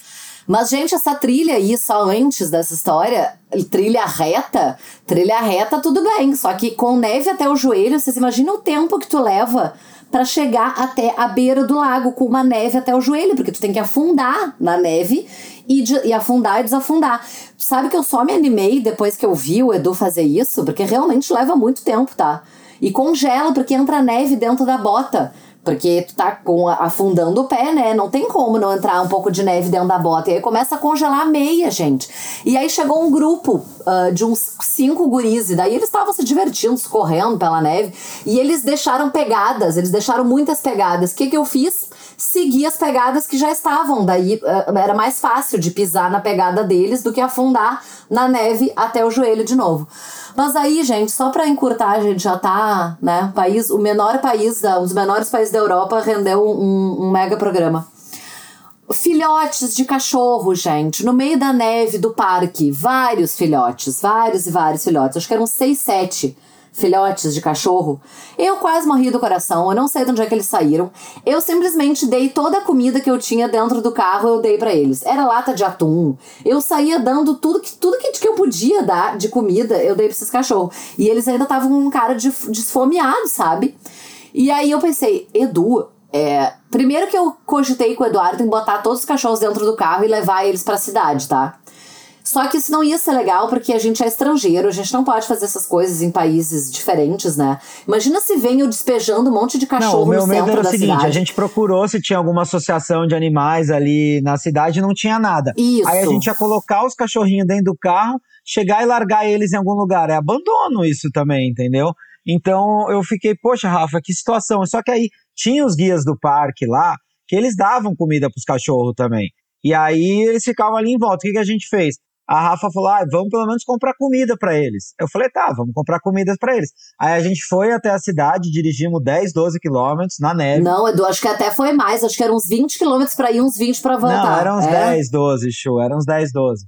E aí voltamos, só que aí na hora eu falei, Rafa, vai lá e compra uma, uma salsicha, sei lá. Aí a gente quis muquiranear e eu fui comprar um monte de salsicha, né, gente? Eu comprei quilos de salsicha. Só que eu comprei a mais barata. E quando eu cheguei no parque, eu não descobri que a salsicha tinha um plástico em volta. A cretina da salsicha era plastificada. Não me pergunta qual é a moral de cada salsicha ser plastificada.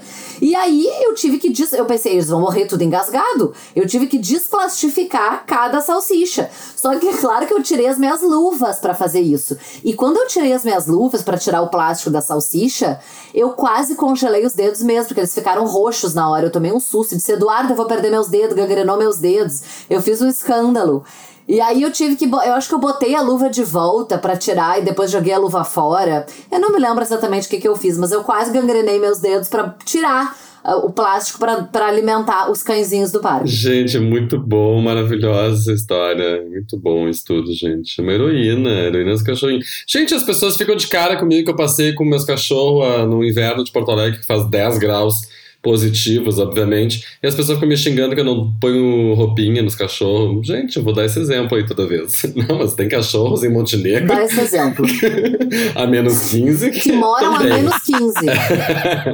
Se não é minha amiga da, da, da, da salsicha pra, plastificada pra eles. Eu queria também fazer um adendo que o, o guia do parque, ele nos falou que ve- mesmo sendo alto inverno, é um lugar de. Como é um- uma cidade de inverno, as pessoas vão naquele parque bastante. Então sempre tem visitante, as pessoas fazem a mesma coisa que a gente. Então ele me deu uma tranquilizada, assim, dizendo que eles não iam morrer de fome. Tá? Senão eu acho que eu tinha enfiado dentro do carro mesmo, e levado pra outro país. Não sei. Não sei se eu ia passar na fronteira com sete filhotes de cachorro, não sei onde é que eu ia enfiar eles, dentro da gaveta da. da É, a do Pandora gavetão. que não ia gostar, né? Uhum. Ficou no Brasil, mas você me aparece depois com A cinco pessoa cachorros. aparece É. com sete filhotes pelo mundo. Não, ia ser uma traição, não, não, ia, não ia rolar. Mas imagina se eles sobrevivem a menos 15, eles devem sobreviver ao resto da volta ao mundo, deve ser facinho. Deve demais.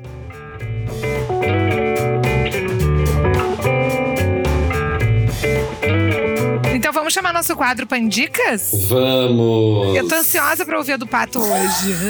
Gente, eu vou arrasar nas minhas pandicas. Vocês vão, vocês vão cair pra trás quando der minha pandica. Ai, ai. A gente tem que contextualizar pros nossos ouvintes que, gente, tá sendo meio dramático essa região. E acho que daqui pra frente vai ser sempre um pouco dramático. Eu também preciso contextualizar que eu tô, tipo, vivendo um momento mais intenso meu de trabalho, porque meu festival, que, eu, que é o meu grande projeto, que eu mais me dedico, começa semana que vem. Então eu tô realmente bem imerso nele. E, e eu não conheço Montenegro, nunca, nunca ouvi falar de Montenegro, se não fosse pela Rafa e pelo Edu, que eu acompanhei lá atrás, então tem sido um pouco dramático. A gente tava rindo antes, em off aqui, sobre que pandicas dar sobre esses países, no caso de hoje, Montenegro. Então começo eu, já que a gente tão- vocês estão fazendo o meu bullying. É, Vamos direto pro desafio. Vamos direto pro desafio. Então, o que que eu andei, o que que eu andei pesquisando, tá? Da, da coisa de, de Montenegro ali, dando uma olhada. De modo geral, né? Eu sou artista, trabalho com arte, então vou sempre buscar essas, essas referências aí no- nos países. E tem, por acaso, encontrei uma coisa que eu gosto muito. Eu primeiro eu encontrei uma série de galerias de arte contemporânea, que também é uma coisa que eu trabalho né, com teatro contemporâneo. Então eu encontrei uma série de galerias que também eu gosto muito de arte. Então, em várias cidades de, de Montenegro, obviamente que na, na capital ali também, né? Então, em Podgorica, tem algumas, eh, algumas galerias. Nessa outra cidade que a gente estava falando também, em que eu estava vendo que não só tem galerias de arte, e galerias de arte realmente com artistas locais, eh, as galerias parecem muito bonitas, e também misturado algumas galerias com artistas muito conhecidos, como, ah, como Dali, como Andy Warhol, como... E aí eu encontrei uns quadros do Basquiat. E uma coisa vai a outra, e eu achei que Montenegro, algumas cidades, principalmente essa cidade uh, que a gente falou antes, né, que é pertinho ali de, de Kotor, uh, é uma cidade que tem, vai, eles têm um, um projeto muito legal sobre de arte de rua, de arte de grafite, né? Então, de, de grafitagem. Então, tem vários artistas jovens que grafitam a cidade, a região ali, não sei nem se é exatamente uma cidade, né, mas é- acho que é bem uh, pertinho ali de, de Kotor, ou Kotor, enfim, e que, e que tem um- esse projeto de, de arte de rua que eu acho incrível, e fica então essa minha dica aí das, das galerias de talvez entrarem quando forem visitar Kotor, que é essa cidade aí que o Edu e a Rafa falaram bastante, uh, dar uma entradinha por essa cidade histórica de, de Cetin, que, que tem bastante arte de rua e, como tem nessas galerias aí também, fica também uma referência para um artista que teve, eh, foi, teve uma, uma exposição dele, acho que uns dois anos, no Brasil, que é o Jean-Michel Basquiat, que é um artista incrível, ele é, ele é nova-iorquino, e ele começou, ele pintou muitos quadros, ele realmente ficou muito famoso, e ele já é falecido, mas ele tem uma obra que, que me interessa muito, assim, uma obra muito bonita, um trabalho muito próprio. Ficou muito conhecido por um traço muito específico dele, assim, e, e ele começa a carreira dele porque ele era um, ele é um, um jovem artista negro eh, da periferia de Nova York e ele começa a carreira dele fazendo grafitagem. E então vale muito a pena conhecer o trabalho, quem não conhece, conhecer o trabalho do Basquiat, se virem eh, exposições dele por aí. Tem exposição, quadros muitos não estão à venda, outros eh, quase impagáveis, né? Realmente itens de colecionadores ricos. Então, essa é a minha pendica, a arte de rua, apreciar a arte de rua, que esses novos uh, pintores, grafiteiros de cetim podem vir a ser futuros Basquiats. Chupa, Montenegro! Mas vocês acharam. Deves, coloca uma salva de palmas pro Pato, por favor. Vocês acharam que ele não ia achar a dica cultural no país de 700 mil pessoas? Vai, Lua, e tu então? Sou eu? Já vai me botar assim? Claro, eu passei por esse perrengue, agora tu vai. Então, a primeira, eu devorei, eu estou fissurada, é o podcast Praia dos Ossos. É, é maravilhoso. Pato principalmente, assim, não sei se tu já ouviu, mas, mas como tu, tu é jornalista e. Bom, o Edu também, mas, cara, ele tem um. é- Ele é tão bem feito, tão bem produzido, porque ele é a história. Basicamente, do assassinato da Ângela Diniz, que era uma socialite, que não é a Leila Diniz, é- era uma. Mas é- era mais ou menos da mesma época. Era uma socialite mineira. Sabe aquelas pessoas que são famosas e ninguém entende muito por que, que elas são, porque ela não, ela não era atriz, não era nada, mas ela estava sempre aparecendo em todas as revistas, em tudo. E Da onde que surgiu? é uma Kardashian do- dos anos 70, 60, 70. E ela foi assassinada pelo namorado, né, em Búzios, na Praia dos Ossos, com três tiros na cara. E, Nossa. e o namorado, e ela era uma mulher muito livre, né? Muito, muito à frente do seu tempo, talvez até do nosso tempo. E aí, moral da história, no julgamento, ele praticamente não pegou pena nenhuma. Elas falam ali que o julgamento acabou sendo quase que um julgamento dela e não dele, porque todo o. o a tese de defesa era de o quanto ela fez ele tomar essa atitude pelos atos dela, o quanto ela é, causou, é, tornou ele essa pessoa que fez isso por culpa dela, enfim. É uma é, é bem bizarro, mas é bem incrível assim como eles produziram bem é, esse tipo, esse estilo de podcast que é meio que contando uma historinha, mas, uma então história era real. isso que eu ia perguntar. É só. Ele não tem vários episódios. Ele Tem é um vários. podcast. Não, Ah, ele tá tem no vários. quinto episódio e aí agora vai ter mais, mas ainda não lançaram. E eu, e eu devorei os cinco primeiros. Então, assim, ele conta a história dela. A Aham. história do crime, mas é assim, um episódio conta a história do crime, no outro conta a história da vida dela, no outro conta a história da, da vida dos dois. E aí tu vai te apegando aqueles personagens, porque é quase como se fosse uma- um, um filmezinho que tu tá vendo, mas é uma história real. Muito, legal. muito, muito bom. E assim, esse tipo de podcast, que é uma historinha contada, ou uma história real, ou ficção, é muito comum nos Estados Unidos, né? Tem muitos, america- muitos podcasts americanos em inglês é, que são assim, que são ótimos. A- é, Ser- Serial, por exemplo, é um que eu ouvi que eu amo, que é, que é de, um, de um assassinato e tal. E no Brasil nunca tinha, né? Podcast ainda é muito ou notícia, ou é, debates, ou contando sobre uma viagem maravilhosa, incrível. É, mas assim, não tinha. E esse foi muito bem produzido, é muito bom. Então, é, escutem Praia dos Ossos. Como eu me demorei muito, eu nem vou dar minhas outras dicas feministas, porque. Porque não tem nada a ver com Montenegro mesmo, então paciência, eu guardo para um próximo que eu não tenho. Guarda, Luísa, quem guarda tem. É. Isso. Mas eu só queria complementar o meu. coisa que eu esqueci completamente.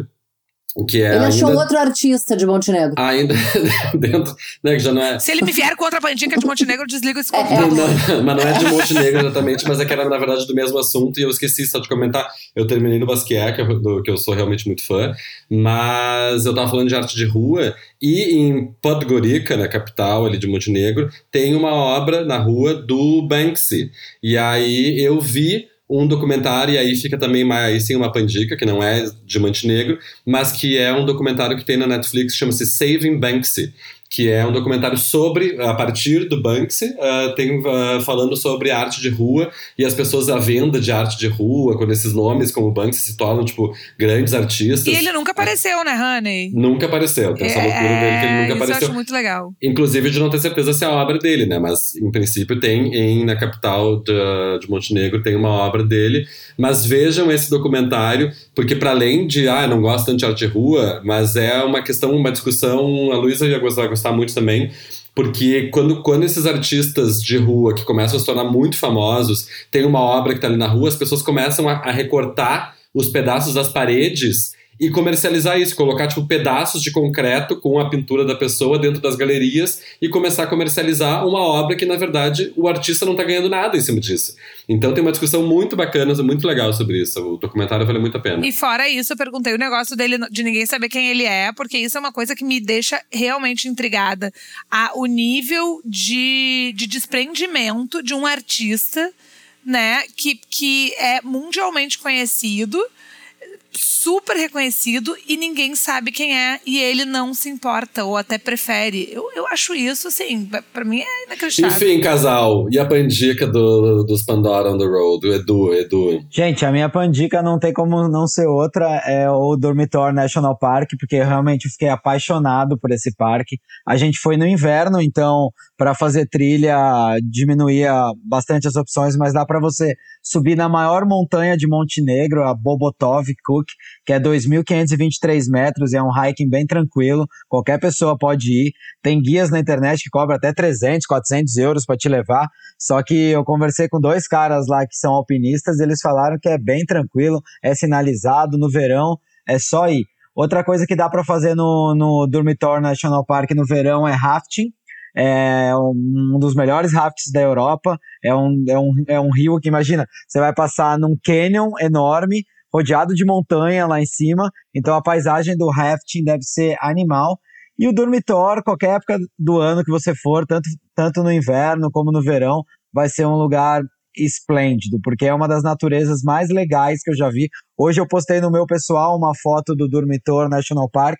Um, um, um amigo meu falou, cara, Edu, desde que você postou os stories e as fotos desse lugar, é um dos lugares que eu mais tenho vontade de conhecer na Europa. Eu nunca fui para Europa, mas se eu tivesse que ir em algum lugar, eu iria pro, pro Montenegro por causa do dormitório. Então, quem tiver lá e tenta ficar em Zablijak, porque Zablijak é essa vilazinha, essa cidadezinha onde tem mais estrutura, tem restaurante, tem, tem um supermercadinho. Então, você ficando lá é 12, 10 quilômetros para você acessar o Dormitório National Park. E você, Rafinha? O que, você tem para contar de Montenegro? Ah, eu pensei em tantas coisas. É... Mas enfim, Kotor é a, é a, cidade mais famosa. Quem for a Montenegro certamente já vai ir uh, uh, em Kotor. Então a minha dica vai ficar para você que vai seguir a dica do Edu, pra gente mostrar que é um casal sincronizado. Se você for. Se você não, se tu for, novamente, eu preciso trazer minhas raízes. Se tu for é, pra Zablijak e pro dormitório, como o Edu acabou de dar a dica. É, a 18 quilômetros da de Zabljak tem o Tara Canyon, que a gente comentou antes. Ele é, ele é o maior canyon da Europa, gente. É um dos canyons mais profundos. Ele tem mais de 1.300 metros de altura. E é realmente maravilhoso. E lá embaixo tem esse Tara River, onde no verão as pessoas fazem o rafting. Mas tem a Tara Bridge, que essa ponte, gente, essa ponte, ela tem uns 170 metros, eu acho, de altura, ela tem uns arcos enormes, uns cinco arcos, assim, gigantescos. E aquela cena daquela ponte com as montanhas de neve, assim, uh, uh, atrás, no fundo, e a ponte tomada de neve, foi, é uma das, ah, eu não sei, eu acho que é uma das fotos que eu mais amo, assim, da viagem. É muito difícil falar isso de 52 países, mas é, foi, é muito maravilhoso. E ao longo da ponte tem vários viewpoints, então o lugar certamente é incrível no verão também, mas no inverno foi assim, é uma paisagem, ai, surreal, assim, inexplicável, só vendo, tá? É, deem uma olhada, a gente vai botar as fotos também lá no programa, na, no, no, no Instagram e nas redes sociais e tal. Mas não deixa de ir nenhum desses lugares aí. O dormitório é sensacional e, e o Tara Canyon também.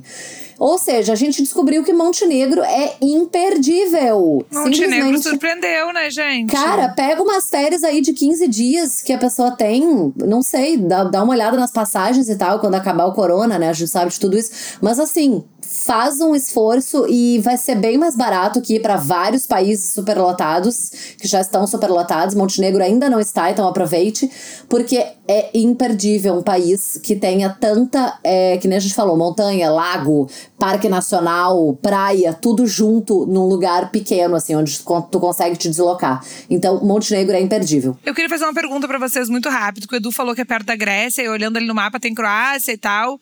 É Montenegro, Albânia e Grécia, né? É, vocês acham que é possível alguém fazer uma viagem, pelo relevo, eu digo, alguém fazer uma viagem ali por aquela costa? Porque talvez seja uma super viagem, né? Costa da Croácia Montenegro e descendo. Dá pra ir sim, de Montenegro, passar na costa da Albânia, que é linda, todo mundo adora a Albânia, e a Albânia é baratíssima, é mais barato que Montenegro, e depois chega na Grécia para gastar uns euros e ver mais a multidão. Considerem essa minha pandica. Ótimo, Muito bem. Então tá bom, gente, até a próxima.